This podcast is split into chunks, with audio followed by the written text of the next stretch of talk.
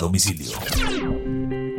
Un 26 de abril del año de 1986, Van Halen prueba que tenían vida después de la partida de David Lee Roth. Su álbum 5150, que marcaba además el debut del nuevo vocalista para la banda, Sammy Hagar, alcanza el primer lugar de ventas en Estados Unidos, donde permanece durante tres semanas consecutivas.